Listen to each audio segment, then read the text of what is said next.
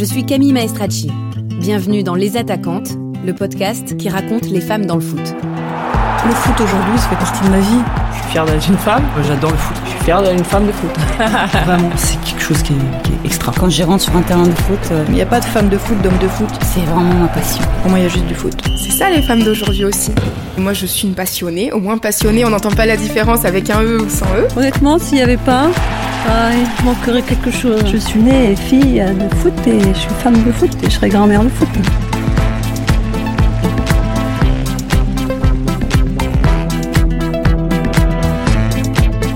Depuis toute petite, elles ont toujours eu un ballon dans les pieds. Elles aiment jouer et elles aiment encore plus gagner. Ça n'a pas toujours été facile. Au début, le foot, c'était plutôt pour les garçons. Mais elles ont réussi à vivre leurs rêves. Aujourd'hui, elles vont porter le maillot bleu devant des millions de Français et tenter de remporter la Coupe du Monde. Épisode 1, la Ligue des Championnes.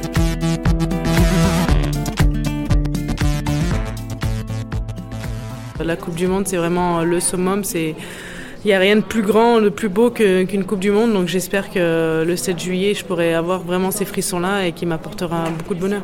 Je pense que c'est un rêve de n'importe quelle joueuse, voire joueur, de, de, vivre une Coupe du Monde à domicile. Euh, il faut en profiter un max et vivement que ça arrive. Il est à terre, Hugo Lloris, pour un dernier dégagement. Ah, les images là, sur le banc de touche, Rami ah ouais, qui harangue les, les, les, deux gardiens remplaçants qui s'embrassent. C'est un truc de fou. Euh, là, c'est des sauts de cabri de Rami. C'est euh, le banc de touche français. Deschamps, Rami est venu voir Deschamps. Il lui a demandé de se lever. Le dégagement de Lloris. Et c'est terminé La France est championne du monde pour la deuxième fois de son histoire. Ces hommes-là ont trouvé le secret de l'immortalité. Ils sont en larmes dans l'euro central. Quelle émotion cette victoire. Peut-être que comme moi, en réécoutant ce passage, vous en avez encore des frissons. En tout cas, les joueuses de l'équipe de France m'en parlent encore comme un moment inoubliable. Elles ont vibré comme nous l'été dernier, et maintenant c'est à leur tour. Cette Coupe du Monde, elles en rêvent. Au moment où j'enregistre cet épisode, elles sont en pleine préparation. Ce jour-là, elles disputent un match amical à Strasbourg, où je suis venue les rencontrer. Un peu comme des stars de cinéma en pleine promotion d'un film, elles reçoivent les médias dans un hôtel près du centre. Euh, vous mettez où? Peu importe, essayez-vous. Ça marche. Ça va, c'est pas encore trop. Euh... Non, ça va. Je sais pas encore. Euh... Ça va faire que, que s'accentuer, hein, toute cette pression médiatique. Difficile de s'imaginer qu'il y a une dizaine d'années environ, ces femmes n'avaient pas de structure, pas de contrat, très peu de reconnaissance. Aujourd'hui, elles enchaînent les interviews, leurs matchs sont diffusés sur les grandes chaînes et des petites filles portent leur maillot. Le football féminin a connu un développement extraordinaire. On compte aujourd'hui près de 180 000 licenciés EES. C'est trois fois plus qu'il y a dix ans. Alors j'ai voulu comprendre ce que ça voulait dire aujourd'hui qu'être footballeuse professionnelle. Quel est leur quotidien, de quoi elles sont parties, où elles veulent aller et avec elles le foot féminin.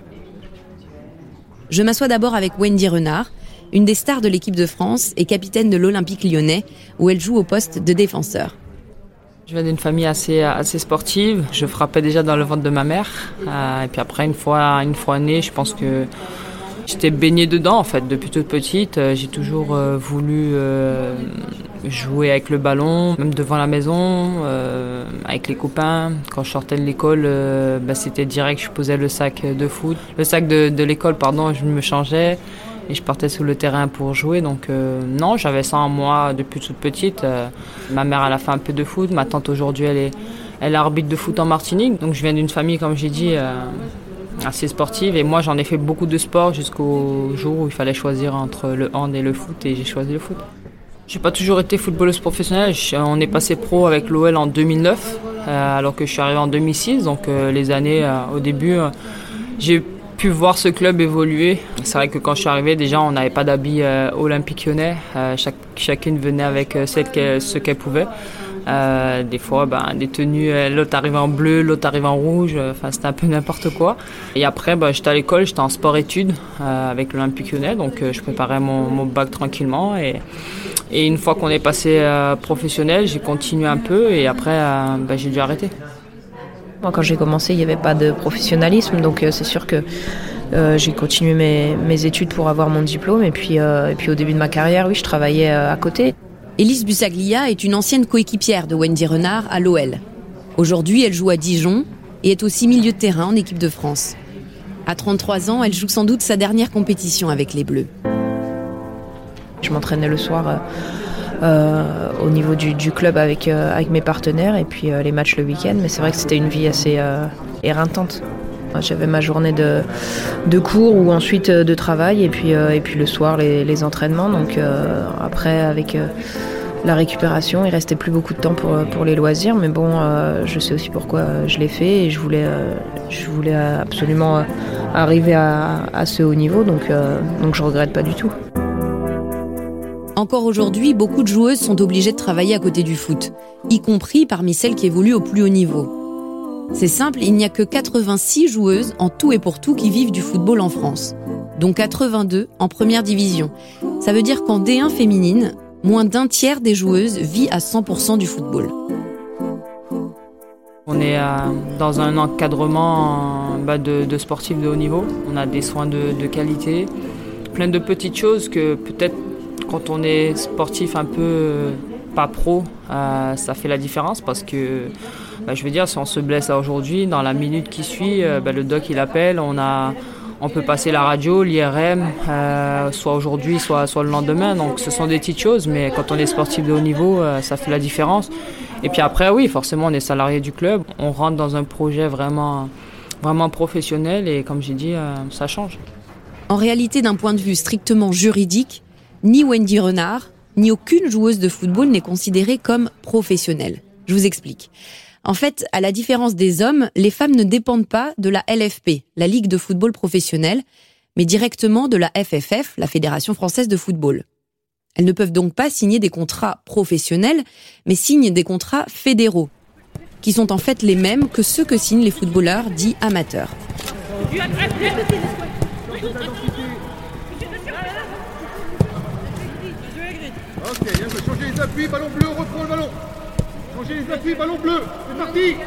Pourtant, quand je les regarde s'entraîner, sous l'œil attentif de Corinne Diacre, leur coach, elles n'ont rien d'amateur. D'ailleurs, elles-mêmes se considèrent bien entendu comme des footballeuses professionnelles, dans le sens où elles travaillent dur, elles jouent au plus haut niveau, et pour quelques-unes, comme Wendy Renard par exemple, elles en vivent même très bien. Elles gagnent autour de 20 à 40 000 euros par mois, même si évidemment ça reste ridicule par rapport à ce que gagne un joueur de Ligue 1. Et c'est normal. L'économie du foot féminin est encore à des années-lumière de ce que rapporte le foot masculin. Mais pour Noël Le Gret, le président de la Fédération française de football, il y a déjà de sérieux progrès. On a créé un championnat de D1 féminine. Seulement depuis l'année dernière, on a une chaîne de télé qui a répondu. Donc Canal retransmet en direct tous les matchs. Depuis euh, l'année dernière, c'était impensable il y a 4 ans. J'étais là, 4 ans, je faisais les appels d'offres. On me demandait combien tu nous donnes pratiquement pour qu'on les retransmette. Donc la mentalité des diffuseurs, regardez, nos grandes chaînes se sont mobilisées pour la Coupe du Monde. Ceci dit, en budget, ça reste euh, modeste, mais on progressera. On n'a pas tout tout de suite. Je sais que certains clubs peuvent euh, mieux faire. Bon, il est inadmissible qu'une jeune fille gagne 800 euros par mois, plus un petit boulot, quand on joue en D1. Mais ça va venir.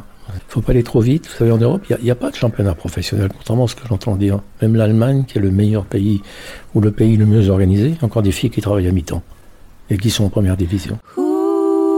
Autre changement notable, aujourd'hui la plupart des joueuses sont représentées par un agent. C'est le cas d'ailleurs très récemment de Sarah Boidi, c'est la gardienne de l'équipe de France et une autre star de l'OL. Moi, ça fait 15 ans que je suis dans le haut niveau et ça fait deux mois que je suis représentée par un agent. Donc, euh, moi, j'ai jamais eu d'agent durant toute ma carrière. Euh, voilà, quand j'entends les jeunes à, 17, 18 ans avoir un agent, ça me fait sourire parce qu'aujourd'hui, elles n'ont rien fait et elles jouent peut-être même pas encore en D1. Euh, donc, voilà, c'est vrai qu'on arrive très vite là-dedans. On l'entend peut-être à sa voix quand elle me parle de ça. Sarah Boidi a un petit sourire en coin, l'air de dire attention, faut pas que ça aille trop vite non plus. Pierre Ferracci, le président du Paris FC, un des cinq meilleurs clubs de division 1 féminine, est plutôt du même avis. Quand je l'ai interrogé sur cette histoire d'agent, il m'a fait comprendre que ça l'inquiétait un peu. On a une gamine exceptionnelle euh, dans notre catégorie de 12 ans. Ben, elle est déjà approchée par des clubs et donc aussi par des agents à 12 ans.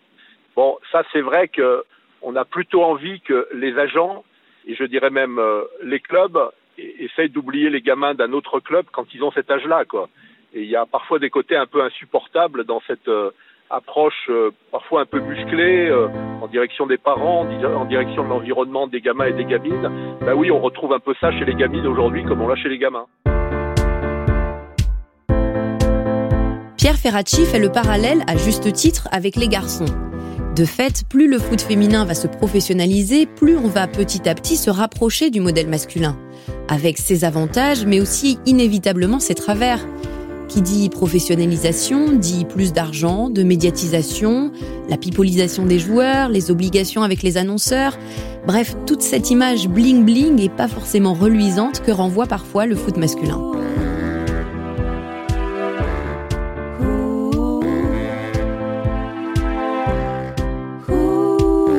sûr que il n'y a pas que des choses positives. Euh, si on parle d'argent, malheureusement, des fois, ce ne sont pas les joueurs qui, euh, qui montent les sommes ou qui demandent tout ça. Euh, parce qu'il faut savoir que bah, le foot aussi, c'est les doigts TV, c'est les sponsors, c'est plein de petites choses. Et, et c'est vrai que ça fait monter aussi ça fait monter les sommes. Des fois, l'enjeu prend le dessus sur le jeu. Et, c'est vrai qu'il y a tellement de, de, tellement de choses, les sommes, etc. Ben, des fois, ça peut vous faire perdre la tête.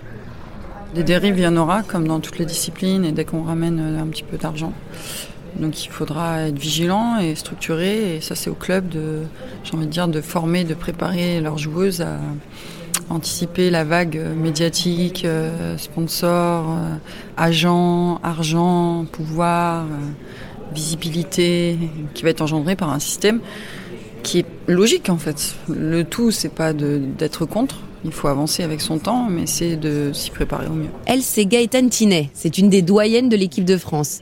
Elle joue aussi au Paris FC comme attaquante. Ce qui est intéressant dans son discours, c'est que même si elle n'a pas tellement peur de la tournure que peut prendre le foot féminin, elle l'a quand même toujours tenu un peu à distance. C'est une des rares qui, par choix, a décidé d'avoir une autre activité à côté du foot et non par obligation financière. C'est une des rares qui, même en étant footballeuse au plus haut niveau, considère qu'il n'y a pas que le foot dans la vie. Par choix, j'ai décidé d'avoir un double projet et j'ai la chance d'avoir un club qui me permet de l'avoir. Donc, euh, je suis joueuse à mi-temps au Paris FC et également cadre d'État euh, et conseillère technique nationale euh, au sein de la Fédération française de foot sur le développement du football des enfants. Un joueur de foot ou une joueuse de football, elle peut avoir d'autres activités, elle peut créer une fondation, créer une association, elle peut avoir un projet professionnel, elle peut avoir un projet de formation. Et souvent, pour éviter euh, tout problème, on communique jamais sur ce que les joueurs ou les joueuses font à côté parce que ça voudrait dire perte d'énergie, donc baisse de la performance. Justement, est-ce que vous avez déjà été critiqué ou on a douté de vos compétences parce que vous ne vous consacriez pas à 100% uniquement au football? Quand tout va bien, non, jamais. Quand euh, je rate un but, quand j'ai raté un but, euh, beaucoup plus. On peut très vite nous reprocher qu'on fait beaucoup de choses. Moi, je reste persuadé que si on est au, haut niveau, euh, c'est compliqué de pouvoir euh, allier les deux, même si on peut. C'est compliqué parce que ça demande beaucoup et notre corps, c'est notre outil de travail. Et, quand on est tous les jours sur le terrain, les gens ne se rendent pas forcément compte, mais souvent ils disent Ouais, mais vous vous, entraînez que le matin, le soir, l'après-midi, vous n'avez rien mais tous les matins, tous les jours, euh, mettre votre corps euh, en activité, euh, bah, forcément après il faut le reposer, même mentalement, il faut avoir de la fraîcheur physique, fraîcheur psychologique aussi, donc c'est plein de petites choses et je pense qu'on doit continuer à travailler et aller dans ce sens. C'est beaucoup de sacrifices justement, euh, euh, en particulier pour une femme, d'être joueuse professionnelle. Je pense bien sûr à la volonté peut-être euh, de fonder une famille, d'avoir des enfants. c'est notamment une des différences avec les hommes. Oui, c'est sûr. C'est vrai que c'est une question qui se pose. Après, moi je pars du principe qu'on sait ce qu'on veut dans la vie. les enfants, c'est très beau, c'est très mignon. je pense que tout le monde aime ça. mais après, c'est vrai que j'ai choisi euh, pour l'instant de m'épanouir dans, dans le sport, dans le foot. Je pense qu'il y a d'autres pays, par exemple les États-Unis, où ça se fait. Euh, bah, les filles, euh, il y en a, elles vont arrêter un an, voire deux ans, et après elles reprennent. Euh, je pense que c'est possible, mais en France, euh, en tout cas au haut niveau, ça n'a jamais été fait. Mais pourquoi pas Penalty à Lyon, penalty, penalty à Lyon, et l'occasion pour l'Olympique lyonnais de tripler la mise avec une faute de main de Périssé dans la surface de réparation. Et euh, c'est la, la capitaine apparemment euh, qui va euh, frapper ce penalty. Euh, Wendy Renard qui frappe et qui inscrit le troisième but 3 à 0. C'est cher pour euh, le PSG. Mais c'est mérité pour l'Olympique Lyonnais 3-0 penalty de Wendy Renard. Ce jour-là, l'OL l'emporte 5-0 contre le PSG, son adversaire le plus redoutable. Peu après, le club est sacré champion de France pour la 13e fois. Wendy Renard était là, les 13 fois, pour soulever le trophée. Du haut de son mètre 87, elle a l'air de parfaitement savoir où elle va et ce qu'elle veut. Pour elle, c'est le foot, que le foot, rien que le foot. Peut-être que c'est ça la formule gagnante. Peut-être que si le foot féminin veut briller, il faudra plus de joueuses qui, comme elle, seront prêtes à faire toujours plus de sacrifices, mettre de côté la famille, les études. Reste à savoir maintenant si les clubs vont suivre. Est-ce qu'ils sont prêts à investir davantage pour payer les joueuses et les payer bien, pour développer des structures, des centres de formation? Jean-Michel Aulas, le président de l'OL, a été un des premiers à croire en son équipe féminine et à l'accompagner avec de vrais moyens. C'est aussi un des seuls. Il n'y a pas besoin d'État comme le Qatar pour euh, choisir d'investir euh, euh, dans le football féminin. La quasi-totalité des clubs issus de clubs professionnels comme Montpellier, Bordeaux, Paris Saint-Germain, le Paris FC, Dijon peuvent le faire de manière équivalente. C'est un choix un choix de, de, croire dans le football féminin ou de, de ne pas y croire, d'essayer de, de, surfer sur une vague qui est une vague euh, montante. Mais nous, on l'a fait en, en, investissant et, et on a aujourd'hui les résultats que, que l'on mérite. Ça veut dire que les autres équipes n'y croient pas assez à ce foot féminin? Bien sûr, c'est exactement ça. D'ailleurs, c'est peut-être un détail, mais la façon dont les clubs présentent leurs équipes, hommes d'un côté et femmes de l'autre, en dit long sur le crédit qu'ils semblent accorder à chacune d'entre elles. Sur les sites internet des principaux clubs, sauf l'OL, euh, où il y a marqué masculin et féminine, euh, la différence entre les deux équipes, hommes-femmes, s'exprime dans ces termes. PSG, c'est équipe première d'un côté, et de l'autre, c'est équipe féminine. Bordeaux, c'est les pros, et ensuite, c'est les féminines. Montpellier, c'est les pros, et c'est les féminines. Paris FC, c'est équipe pro et D1 féminine. À votre avis, qu'est-ce que... Non, je sais pas, peut-être que c'est pour éviter de, de, mélanger, on va dire, on va rester positif, éviter de de pas comprendre qui est l'équipe féminine, qui est l'équipe masculine. Euh, après, j'espère que dans leur tête, au niveau des clubs euh, professionnels, euh, il n'y a vraiment qu'une structure, euh, c'est que ce soit Bordeaux, Montpellier ou, ou, PSG. On a l'impression que vous n'êtes pas vus comme des pros, quoi. C'est un, un truc à part. Peut-être parce qu'en fait aujourd'hui on n'a pas la même vie que les garçons aussi, on n'a pas les mêmes euh, retours médiatiques que les garçons, on passe pas tous les matchs vraiment comme les garçons euh, peuvent le faire. Euh, c'est vrai que l'investissement d'un club aujourd'hui il est prioritairement euh, sur l'équipe masculine entre guillemets, euh, donc forcément il y a peut-être ce décalage qui est encore dans les têtes des, des clubs, mais je pense qu'on va vraiment dans, dans, le bon sens et que plus tard on n'entendra qu'une seule équipe. J'ai quand même voulu en rajouter une couche et savoir ce qu'en pensait Pierre Ferracci, le président du Paris FC. Vous conviendrez que c'est assez amusant de voir que dans les grands clubs, on a encore ce distinguo-là entre les pros, qui sont nécessairement les hommes, et les femmes qui, elles, on, on leur accorde pas ce, ce qualificatif de, de professionnel. Non, mais je vous assure que je vous assure que chez nous, on les prend pour des pros. Euh, D'abord parce qu'elles en vivent en partie. Hein, je veux dire. Euh, donc de ce point de vue-là, elles sont professionnelles. Et puis en, termes de talent et d'entraînement, elles exercent quelque chose qui euh, a tous les attributs et toutes les caractéristiques du football professionnel. Moi, j'ai pas de problème avec ça. Après, euh, je veux dire, elles sont pas à la ligue, mais c'est pas un sujet pour l'instant. Moi, je souhaite qu'elles le soient d'ailleurs, qu'elles rentrent dans ce giron-là, parce que ça accélérera en plus euh, l'évolution de de la section féminine du football professionnel. Ça fera du bien à la LFP d'ailleurs, parce que le football est un sport éminemment conservateur et, et parfois très machiste aussi. Donc je crois que le fait de mélanger dans la ligue professionnelle et pas seulement dans la fédération les hommes et les femmes, ça fera du bien. Mais c'est vrai qu'il y a encore des progrès à faire dans la construction euh, de la ligue professionnelle mais des institutions du football pour que leur place soit reconnue à leur juste valeur. Alors est-ce que ce serait pas ça finalement le fond du problème? Peut-être qu'il manque une ligue de foot professionnelle pour les femmes? Pour que ces joueuses soient reconnues à leur juste valeur, comme dit Pierre Ferracci, il faut peut-être qu'elles soient traitées, elles aussi, comme des pros, comme les hommes, avec si ce n'est le même budget, au moins la même considération. Lorsque j'ai posé la question à Noël Le le président de la FFF, sa réponse a été catégorique, même pas en rêve. Pour lui, faire entrer les filles dans la ligue, ça n'a pas de sens aujourd'hui. Il faut faire les choses dans l'ordre et pour l'instant, il faut d'abord multiplier les licenciés et ouvrir des sections féminines avant de copier le modèle masculin. Ce qui est sûr, c'est que si les Françaises deviennent championnes du monde, et d'ailleurs même si elles ne le deviennent pas, l'événement, avec toute sa médiatisation, va donner un coup de boost phénoménal au foot féminin. C'est justement à ce moment-là qu'il faudra décider réellement de ce qu'on veut en faire, puisque tout reste à construire.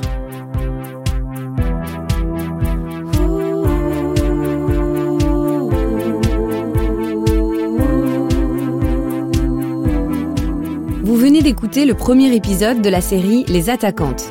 Il est produit par Europe 1 Studio avec Claire Azan et Fanny Rascle. Christophe Davio nous a aidé à la réalisation et Emma Chevalier à la musique. Si vous avez aimé, vous pouvez vous abonner sur Apple Podcasts ou sur votre plateforme d'écoute préférée. Et puis votre avis nous intéresse, alors n'hésitez pas à commenter, partager et nous mettre plein d'étoiles. À bientôt!